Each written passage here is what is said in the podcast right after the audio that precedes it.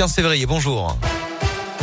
Bonjour Alexis, bonjour à tous et à la une de l'actualité ce matin, la douzième médaille pour le camp français aux Jeux Olympiques d'hiver de Pékin en argent ce matin pour le relais homme en biathlon.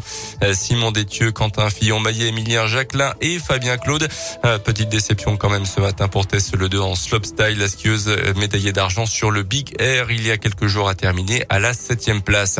À retenir également dans l'actualité aujourd'hui la plainte déposée par Fanny Agostini envers Jean-Jacques Bourdin, l'animateur Auvergnate, euh, qui aujourd'hui en Haute-Loire aurait subi une agression sexuelle de la part du célèbre journaliste lorsque tous les deux travaillaient à RMC BFM. Euh, c'est ce qu'elle dit dans Mediapart. La scène se serait produite en 2013 en Corse en marge d'un concours de pétanque. qu'il aurait essayé de l'embrasser à plusieurs reprises et lui aurait également envoyé de nombreux messages à connotation sexuelle.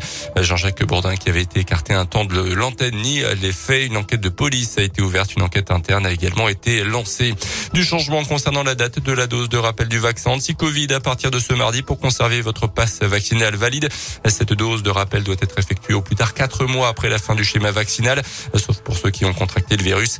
Le délai était jusque-là de 7 mois. Un peu plus de 4 millions de personnes sont donc susceptibles de perdre leur passe vaccinal aujourd'hui.